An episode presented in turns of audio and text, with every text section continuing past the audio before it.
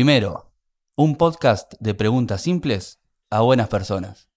Hoy es mi oportunidad de hacer sentir a alguien como en casa, de hacer que se sienta bienvenido, valorado, que la pase bien, como esa idea de viniste por algo, pero algo hace que te quieras quedar.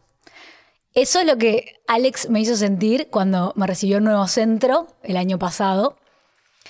Voy a contar esta historia antes de que lo conozcan, porque habla mucho de él. Todo empezó con una publicación suya en la red social LinkedIn, donde contaba que cada semana invitaba a un integrante de su equipo a almorzar para conocerlo mejor. Y a mí me encantó eso cuando lo leí. Ni siquiera era contacto de Alex, pero quise celebrar esa hermosa iniciativa y le mandé un mensaje y dije, bueno, ¿qué tal si esta vez fuera otra persona a la que te invita a almorzar para conocerte a vos mejor y conocer tus ideas y la visión que llevas adelante? Y lo invité. Y él me respondió a las dos horas, ya me estaba respondiendo. Me dijo, gracias por el mensaje. ¿Qué te parece si te cambio el almuerzo por un té o un café acá en el nuevo centro? Obviamente le dije que sí. Y ya a este punto de la historia, que es buenísima, se dan cuenta de el tipo de buena persona que es Alex, cercana, accesible y con ganas de conocer a alguien que le estaba mandando un mensaje random. Pero la historia no termina acá, sigue un poquito más y se pone mejor. Llega el día del encuentro, se me da por agarrar el celular y mirar nuestros últimos mensajes y veo algo en el horario, me doy cuenta que había interpretado mal un dato y ya estaba llegando tarde.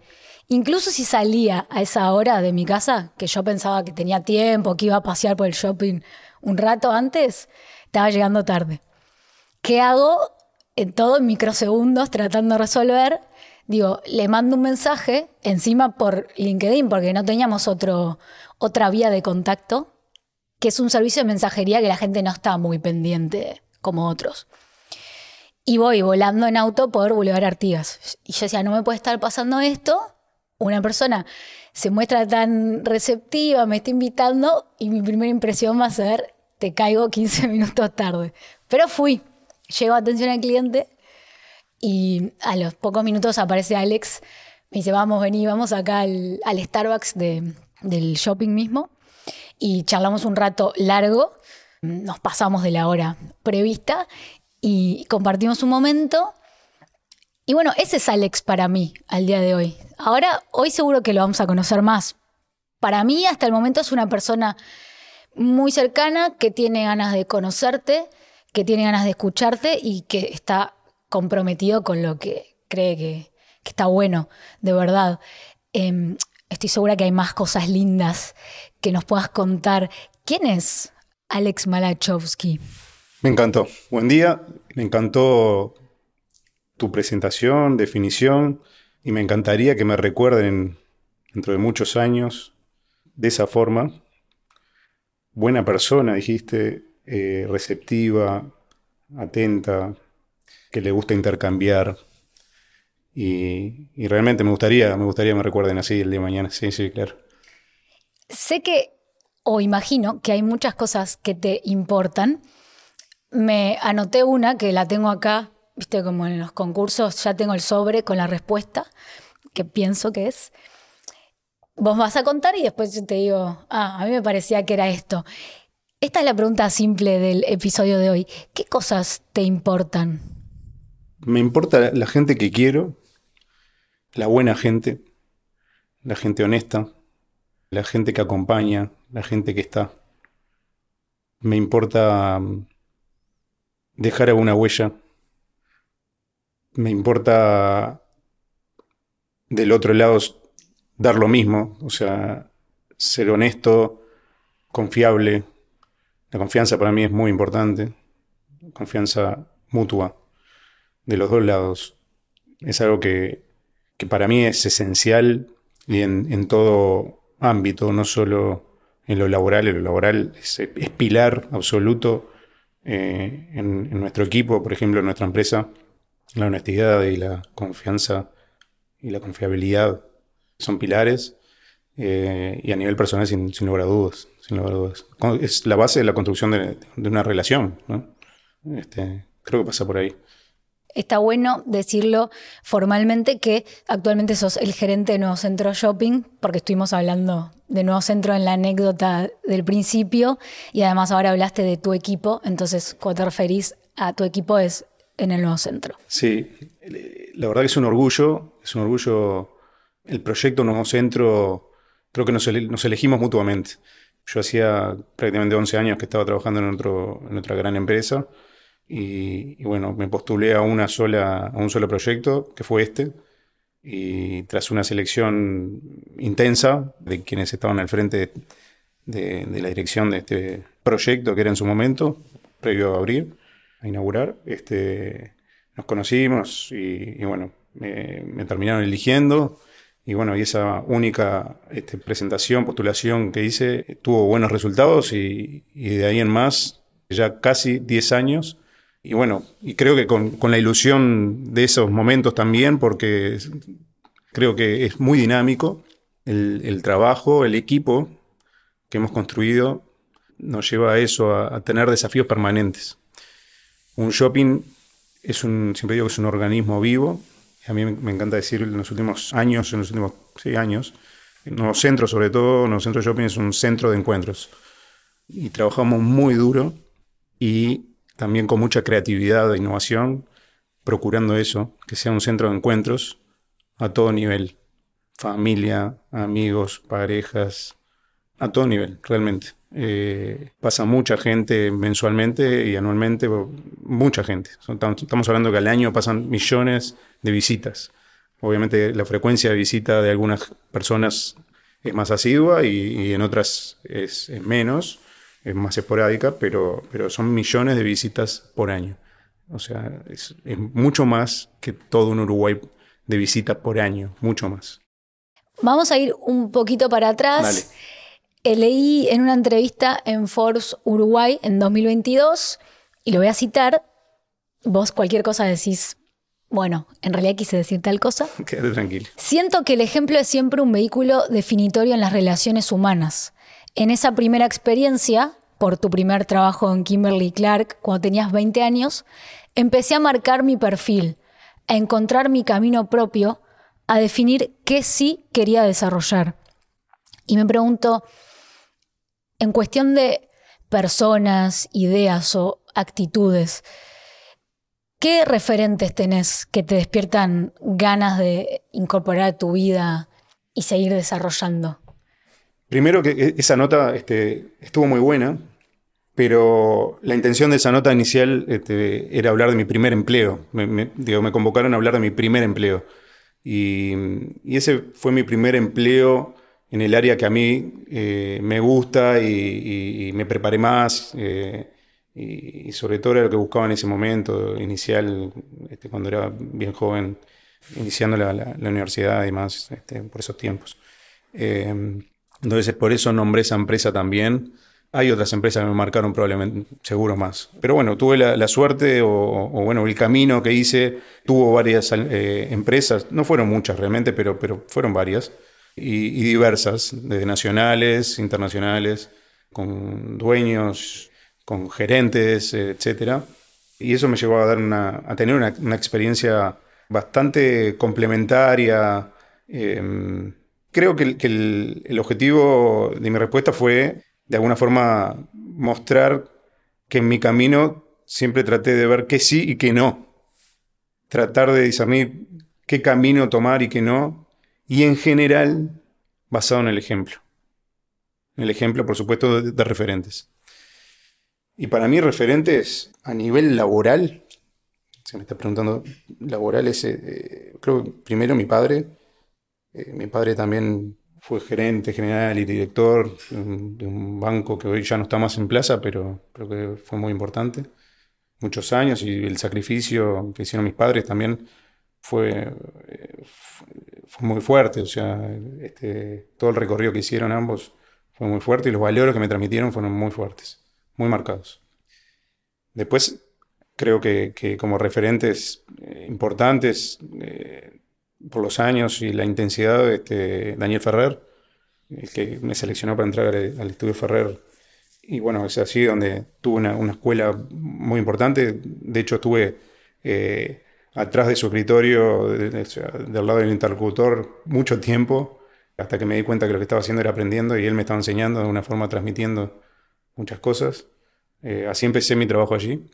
Si bien tenía mi escritorio, pasaba muchas horas en el de él, hasta que me di cuenta, a lo- al poquito tiempo, pero, pero me di cuenta y lo, lo- lo empecé a aprovechar cada vez más. Eh, hasta que me fui independizando, o me, o me fue independizando. Este, y después hoy en día también, hoy en día tengo dos referentes eh, en el directorio de, de Nuevo Centro, que son dos grandes empresarios, eh, que son Carlos Lecueder y Edgardo Novik.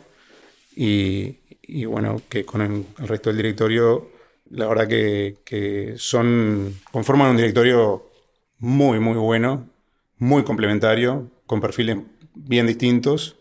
Y bueno, creo que el trabajo que hacemos en conjunto es excelente. Es excelente. Siempre puede mejorar, pero, pero realmente es excelente. Y a nivel personal, mi señora, mi señora, la verdad, este, permanentemente. ¿Cómo se llama? Patricia, Pati. Y Patti. Ahora está buenísimo porque vamos a hablar de esto de las diferentes energías y acomodar todas las energías. Antes de eso, mencionaste a Daniel Ferrer en, el estudio y me gustaría, si tenés ganas, que compartas la anécdota que me contaste en Nuevo Centro, cuando hicimos un juego con tarjetas postales, estaban boca abajo. Se acaba de levantar Alex de su asiento a buscar algo al saco. Mira, trajo, trajo las postales, las tiene ahí en... Es alucinante. Bueno, eso es lo que tiene el podcast, que entonces ahora tenemos que apelar a nuestra mayor creatividad para describir.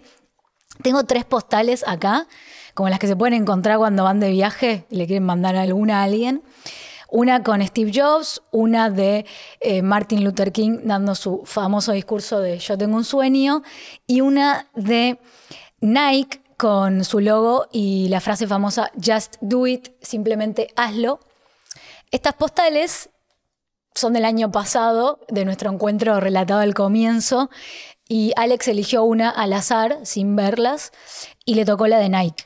Y eso le disparó un recuerdo que es una anécdota que me gustaría que cuente ahora. Este, al muy poquito tiempo de haber empezado a trabajar allí, yo venía con una escuela de, otra empresa eh, nacional en la cual se pedían varios presupuestos, se buscaba el mejor precio, eh, en fin, eh, quizá lo más típico para una empresa que, que- que- la está peleando y que, bueno, que a veces trata de comprar más barato, etcétera, etcétera.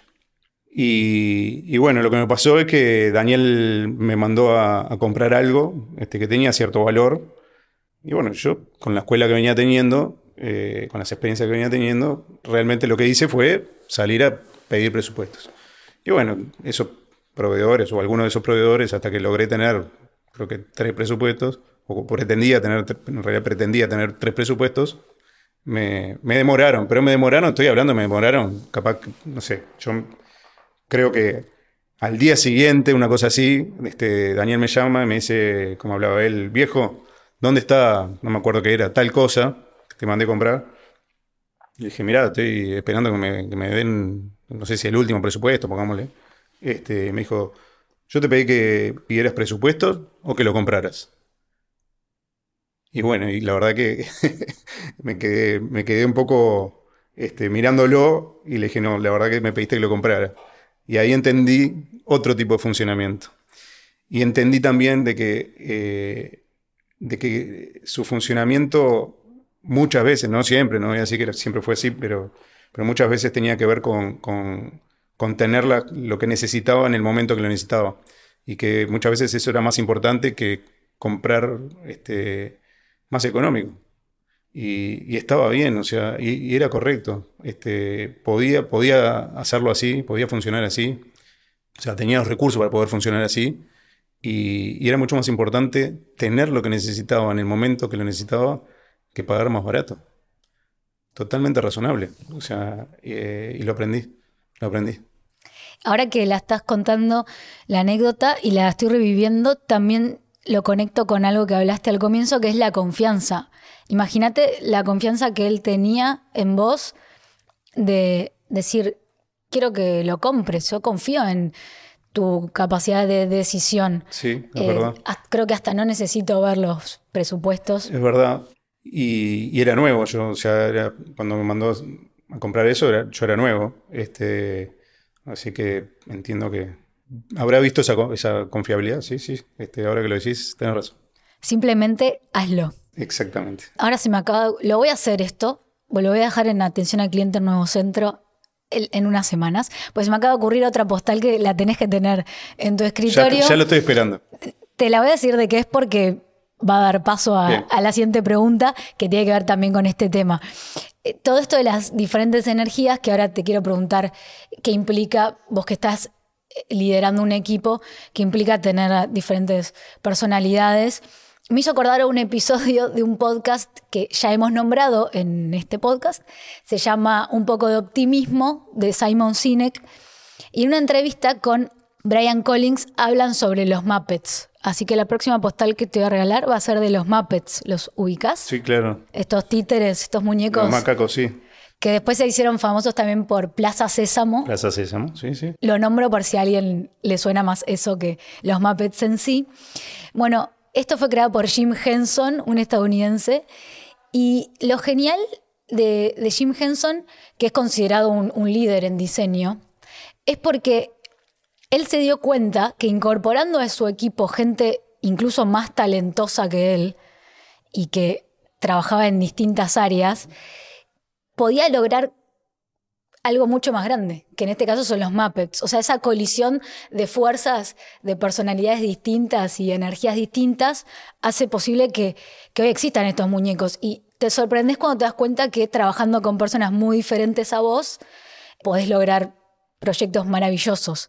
Y además, que te quiero preguntar a ver qué opinás de esto, ¿te parece que está buena esta idea de hacernos responsables de acomodar todas las energías, que en lugar de decir, ¿sabes qué? Es que vos no das o sí das con el perfil de este lugar, sea más bien al revés, sea nuestra cultura tiene la posibilidad de tener en cuenta cómo sos vos y hacerte parte de este lugar. ¿Cómo, ¿Qué opinas de esto? Está buena. Creo que depende bastante de cada empresa, de cada equipo. En primera instancia voy a hablar del, nuestro, lo que tengo más latente hoy. Y, eso que nombras es, muy importante. Eh, la cultura, nosotros, una empresa nueva, cada uno venía, todos veníamos de distintos lados, eh, de distintas experiencias, algunas buenas, otras mejores, otras peores.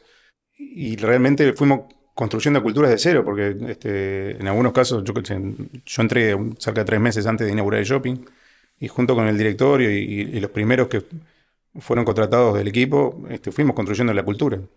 Nosotros cuando estamos creando una idea, creando un- una, acción o lo que fuera, eh, intentamos que participen las personas que están involucradas y a veces, y, y eso es algo que yo he pregonado, eh, yo particularmente he tratado de involucrar a otras personas aunque no tuvieran que ver, porque a veces suele pasar de que aportan ideas mucho más frescas que los que estamos metidos todos los días en, esas, en ese tipo de, cuestiones.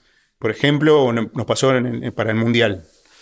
Queríamos generar algún- algunas acciones y lo primero que, que planteé eh, con el equipo de marketing fue, fue abrir la cancha para involucrar en la primera, al menos en la primera reunión, creo que en la primera segunda, a gente que no era de marketing, gente que no, o sea, entonces convocamos a alguien de atención al cliente, a alguien de administración, participó alguien de mantenimiento, eh, de, distintos e- eh, equipos dentro del equipo madre y de distintas, eh, de distintos liderazgos también, ¿no?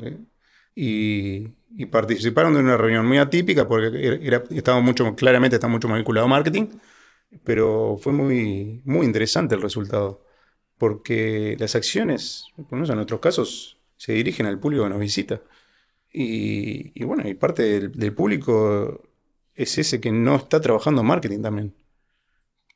Y no soy yo, o sea, eh, que debemos participar igual sin lugar a dudas, porque tenemos un conocimiento y una experiencia que aporta mucho valor a eso. Pero que participen otros que están más frescos complementa muchísimo. decir desde este lado del usuario que va al shopping que se vive en experiencias, esa es una linda palabra me parece, experiencias buenas ahí. De hecho, el día que me quedé después de la reunión tenía que comprar algo, pero me daban ganas de, dar una vuelta por ahí, estar un rato más, y eso es, importante. Entonces, ahora se están enterando de el detrás de escena, de cómo se generan acciones, pero aunque no lo supieran, yo creo que ya sea porque te llega la campaña en la calle, en la vía pública, o venía al nuevo centro que ahí está el espectáculo, o vamos a hacer un taller con niños, se entiende perfectamente. Y mucho más tratamos de pensar en alto, eh, más allá, darle una vuelta, de no, ser este, obvios y plantear, nosotros hace prácticamente al poco tiempo de, inaugurar, nos perfilamos para eso. Sí con publicidad, sí con comunicación, pero sobre todo brindando vivencias, experiencias buenas dentro del shopping mismo. Para nosotros eso era fundamental. Tenía que, la vida del shopping tenía que pasar dentro del shopping. Entonces, tanto con los visitantes como los funcionarios de los locales, con nuestro propio equipo, teníamos que, sentir orgullo por estar trabajando allí. Y yo estoy convencido de que, nuestro equipo siente orgullo de trabajar. Si, arriesgaría cualquier este, cosa de, para que alguien preguntara a, los integrantes de nuestro equipo si sienten orgullo, y estoy seguro que sí, lo hemos, lo hemos chequeado también, pero porque nos interesa, que sientan ese orgullo. Pero nos hemos abocado mucho a las experiencias que decís, eh, desde, yo qué sé, hoy, el otro día fue la hora silenciosa, la hora silenciosa es el segundo martes de cada mes, ahora lo, extendimos en horario de 10 a 16 horas, el shopping se transforma, es un shopping que no es un típico shopping, se bajan las luces, las luces tenues, se aclimata el, sonido, la música funcional, es un sonido mucho más natural y un, volumen más bajo. Eh, todos los locales eh, participan con lo mismo y se prepara el shopping para recibir a, personas con TEA o síndrome Down o este, alguna otra situación que, ah, que quieran venir a vivir en un shopping distinto. Eh, a veces alguien no le gusta y dice, bueno, a mí con tanto estímulo, etcétera, este, yo prefiero algo más calmo. Ese es el momento, ese es el lugar para visitarlo. Se llama La Hora Silenciosa, segundo martes de cada mes, todos los meses, de 10 a 16. Y bueno, y hay también una persona que, nos ayuda con, lenguaje de señas uruguaya. Tenemos anfitrionas que acompañan a personas con dificultades, eh, bueno, en sillas de ruedas o personas ciegas, en fin, eh, con baja visión. Esa es una de las secciones que para nosotros es, eh, destacada, es muy importante, pero hemos sido reconocidos por otras, eh, por la Comisión Horaria de Lucha contra la Discriminación, homofobia, etcétera, con premios latinoamericanos y premios internacionales, un Maxi Award de, plata, que es un premio que se le se da, en este caso fue para el tobogán, que fue una acción impresionante que, repercutió mucho en, en el mercado, un tobogán gigante que recorre de un nivel al otro es, espectacular. Una terraza divina con una vista magnífica de la ciudad. Hoy tenemos una guardería sin costo para que las, personas adultas puedan dejar a los niños disfrutando y puedan recorrer ellos, los adultos, el shopping también disfrutando eh, y todos se vayan con una sonrisa de nuevo centro. Tenemos una plaza privada, una plaza con juegos para niños, con gimnasio al aire libre, con canil para perros, somos pet friendly.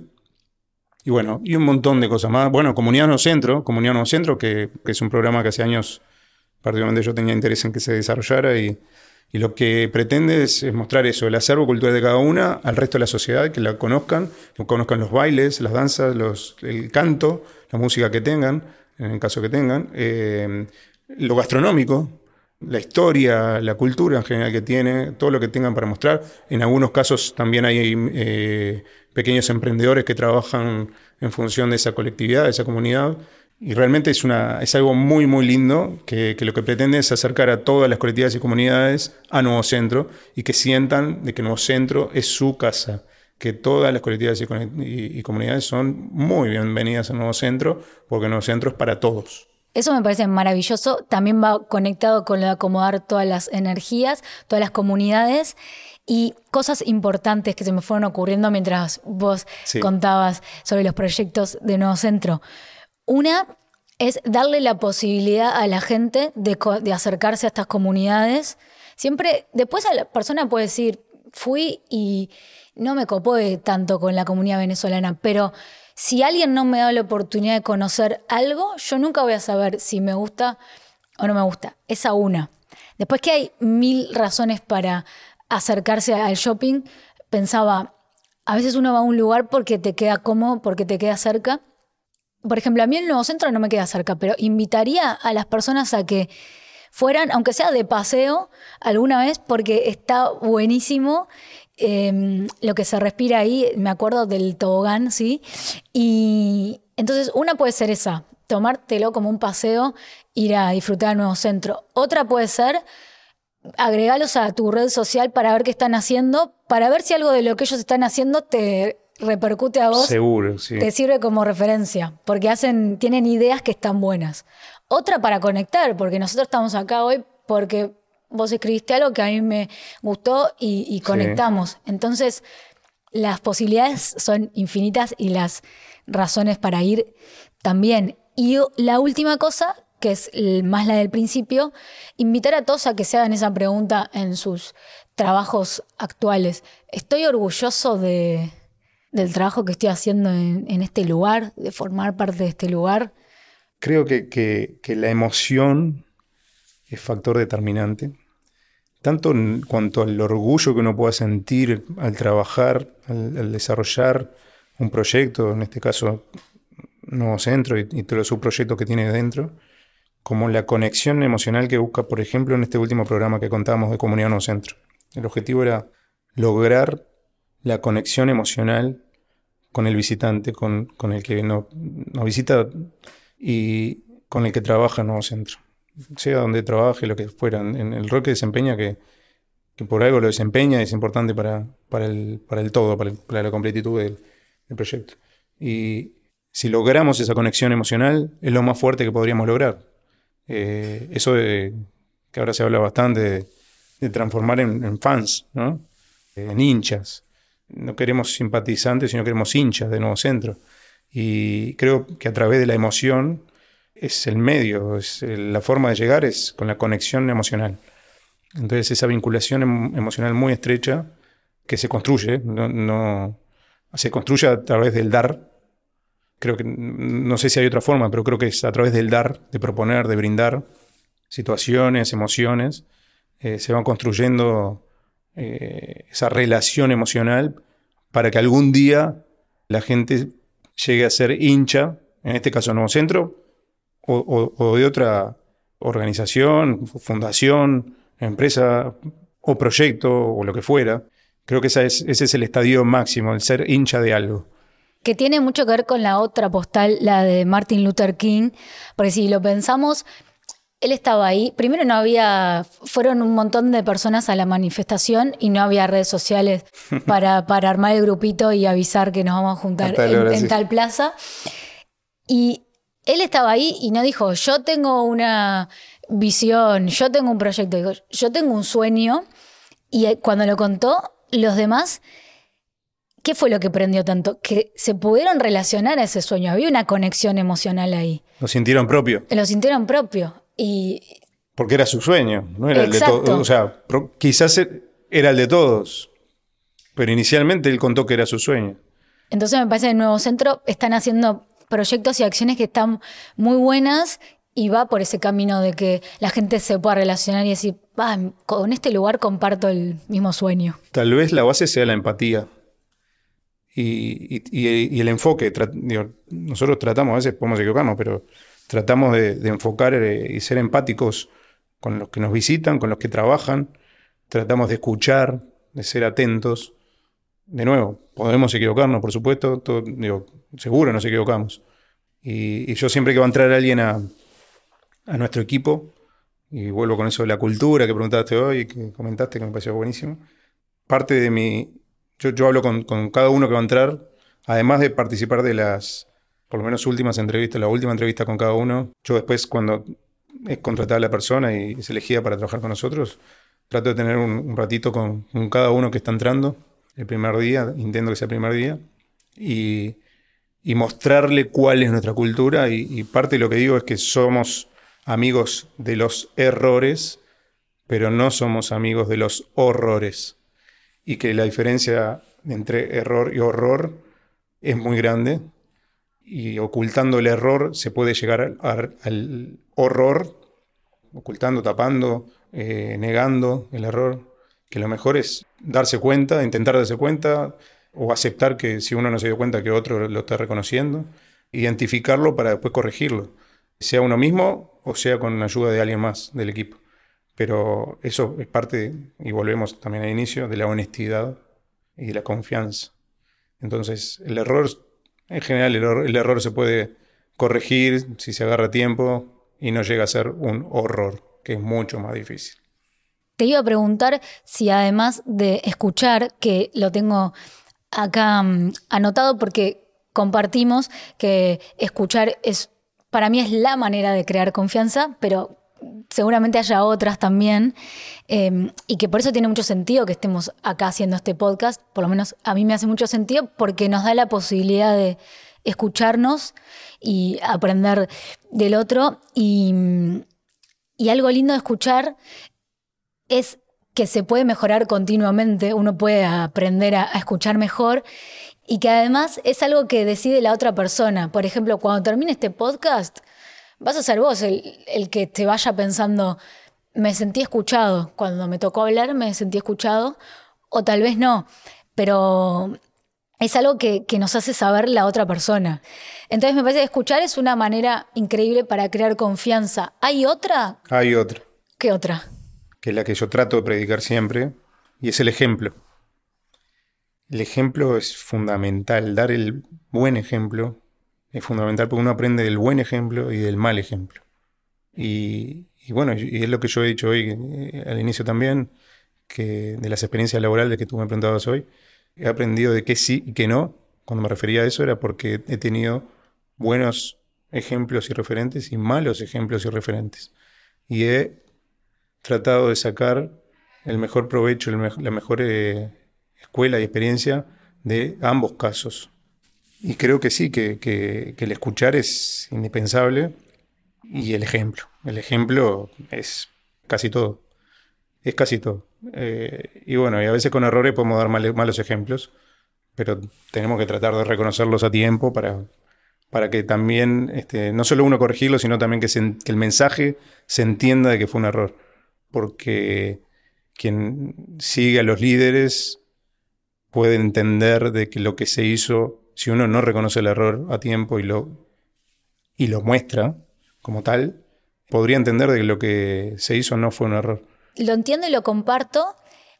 Y también admito, depende de la personalidad de cada uno, pero a veces es difícil decir, pa, me equivoqué. Estoy ir a reconocer que manejaste mal una información o te salió algo mal o te olvidaste de hacer algo que te habían pedido y que, es importante para el proyecto. Entonces, qué importante que es, del otro lado, tener personas que te dan confianza para vos ser lo suficientemente vulnerable de compartirlo para salvar, ¿no? Este, y porque eso es lo que, va a resolver un problema si eventualmente hay uno. Saber que la persona que está liderando tu equipo te está cuidando. Ese es el verdadero trabajo como líder, me parece. Cuidar a los que tenés al lado. Y que va mucho más allá de un rol o un puesto o un cargo, digamos. Em, no te hace líder que sos el gerente nuevo centro. Porque vos podés eh, ser, eh, no sé, el que está de turno en mantenimiento esa hora y ser, y ser un líder. Porque cuidás a, tus compañeros de trabajo. Claro que sí. O el que vino a visitar al shopping y preguntó algo. Eh, para mí, liderar es eso. lo, lo que sí, tal vez ser el gerente te permite liderar a mayor escala de pronto. Pero liderar podemos liderar todos. ¿Qué significa para vos liderar? Liderar es, es muy importante. sí, estoy plenamente de acuerdo, se puede liderar eh, a toda escala. Eh, de hecho, nosotros en el equipo tenemos varios líderes que no son jefes. No, no.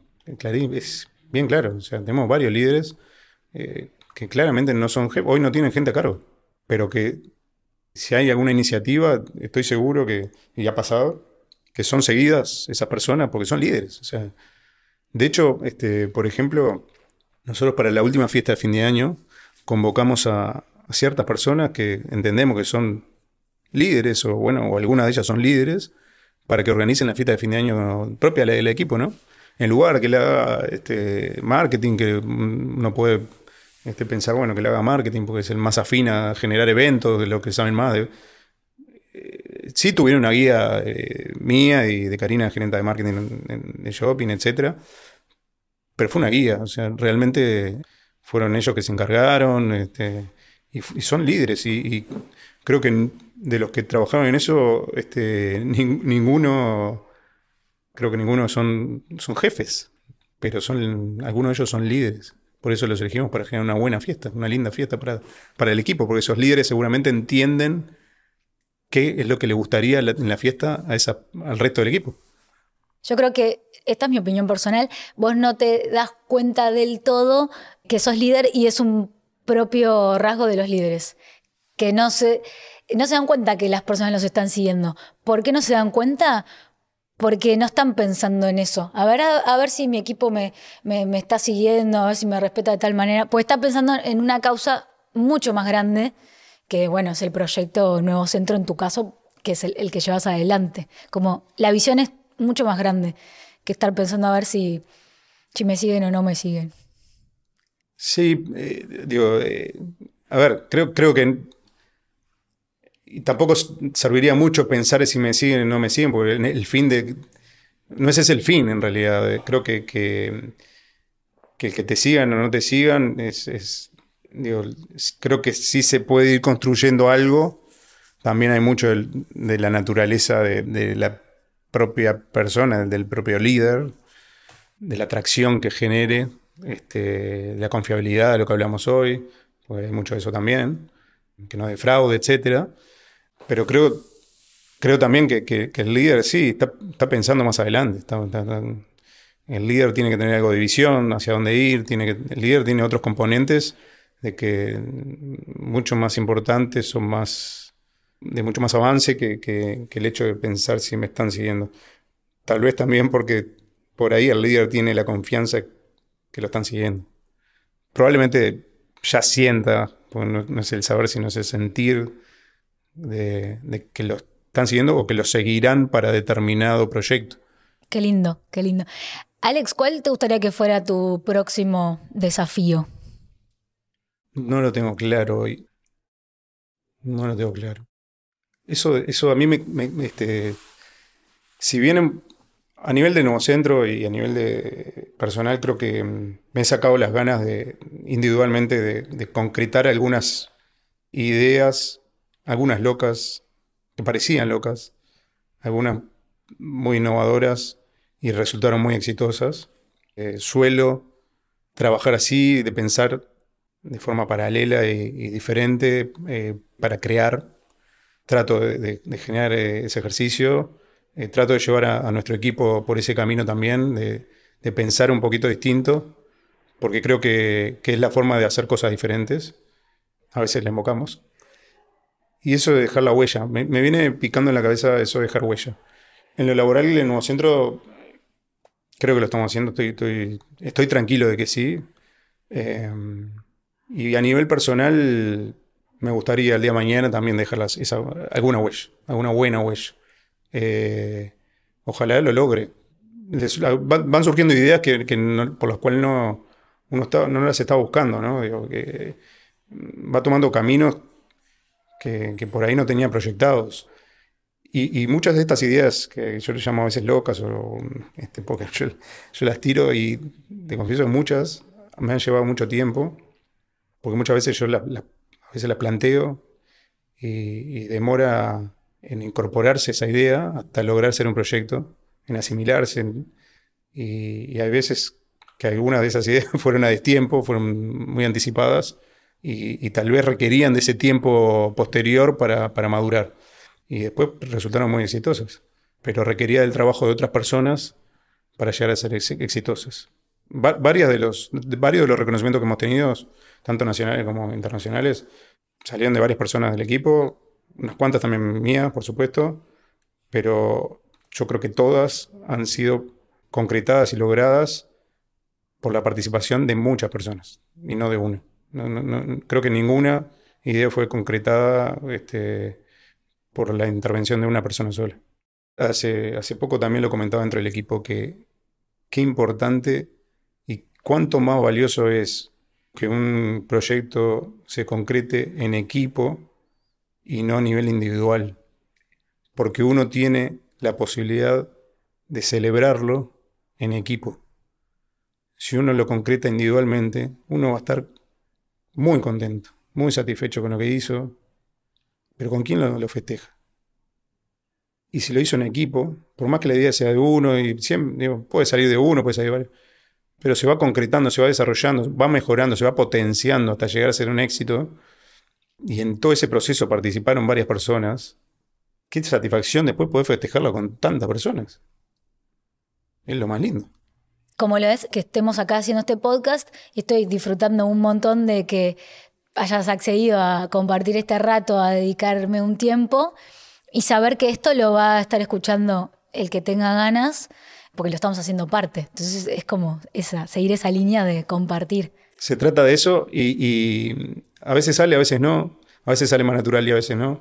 Eh, y algo que sí me quedó pendiente, ahora me hiciste acordar, que, que por el motivo que nos conocimos, que fue ese, esa publicación en LinkedIn, de los almuerzos que yo estaba planteando para mi equipo, individuales, no era solo para yo conocer a la otra persona con la que almorzaba, de, integrante de nuestro equipo, por supuesto, sino que para que la persona también me conociera a mí. Que me parecía importante tener ese, acercamiento y que la relación fuera, por supuesto, las relaciones son de dos partes, o, más, pero bueno, en este caso pretendía hacer eso. Y, esos almuerzos realmente fueron de mutuo conocimiento. Es más, probablemente hay unos cuantos almuerzos que a mí me dejaron preguntas sorprendentes y muy este, intensas este, de ciertos integrantes de nuestro equipo, eh, a nivel incluso personal. Eh, así que creo que, se trata de eso, de la interacción y del conocimiento mutuo para generar una relación más estrecha y duradera.